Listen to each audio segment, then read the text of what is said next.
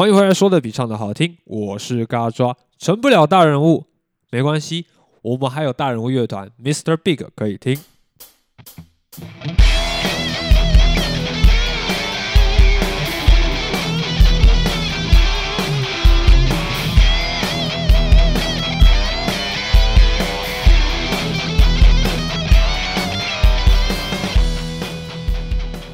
没错，我们今天就是来介绍 Mr. Big 大人物乐团。因为我上个礼拜在二手唱片行买了一张 Mr. Big 的专辑，对，就是那一张火车从二楼掉下来那一张非常经典的那一张，那一张专辑甚至还有出吉他乐谱，对，真的就是就是人红啦。红到就是说，哦，你也可以弹弹看啊，你弹得起来就是你家的事啊。不过你弹不起来的可能性比较高。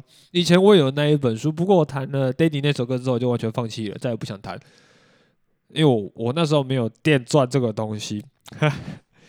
不过说到 Mr. Big，他应该有名的是他的贝斯手，那时候颠覆传统，一个非常新颖的一种贝斯手。以前我们或者到现在，大家对于贝斯手的印象可能就是。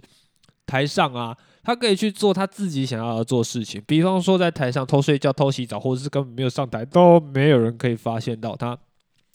不过，Mr. Big 的贝斯手不一样啦，只要少了他，就少了贝斯那个 solo。哇哦，那个 solo 对我们这种吉他手来说，真的是太残暴、太血腥、太不可思议了。他妈弹的这么快，他用四轮子诶，呃，不过。在于没有玩乐器，大概也不知道我在形容什么。如果你没有玩乐器的话，你可以听听看 Mr. Big，你直接在 YouTube 上面打 Mr. Big，然后上面打 Bass Solo，你就会看到那个充满不可思议的事情了。对，弹的他妈比吉他手还快呀！不过也不能说他吉他手没什么用啦。哎，真的，他的吉他手也是要在 Daddy 那一首歌，也就是那一张专辑的第一首歌，他拿着电钻在那边弹。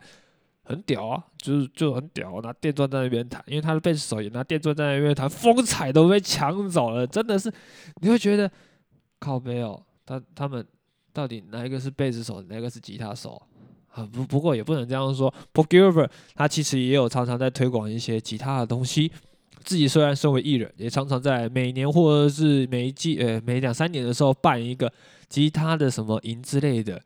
哇，你知道吗？你能够跟你的偶像明星一起上课，学到他的技巧，最真实的技巧，那是一件多么荣幸的事情。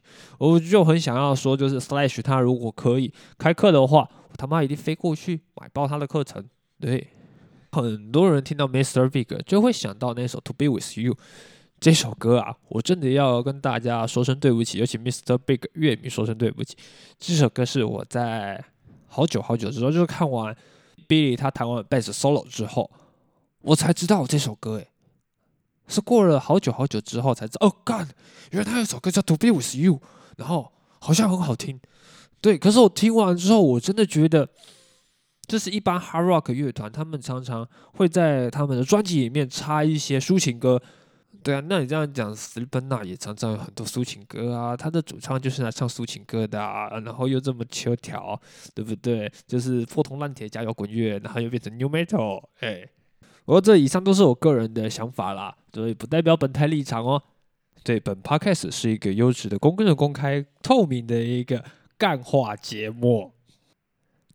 这一集我们就比较少介绍一些他的生平事迹，因为这种东西讲起来太无聊。我不是专门在研究这些东西的人，我只是用我的看法去讲讲述所谓的 Mr. Big 在我心中的一个定位。不免俗的来一个下集预告好了，九个人乐团的 New Metal 乐团，对，是谁？你们来猜猜看。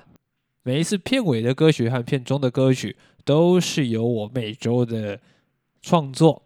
那这个 podcast 我后期又开始慢慢走向创作记录，还有记录我对于一些乐团的看法。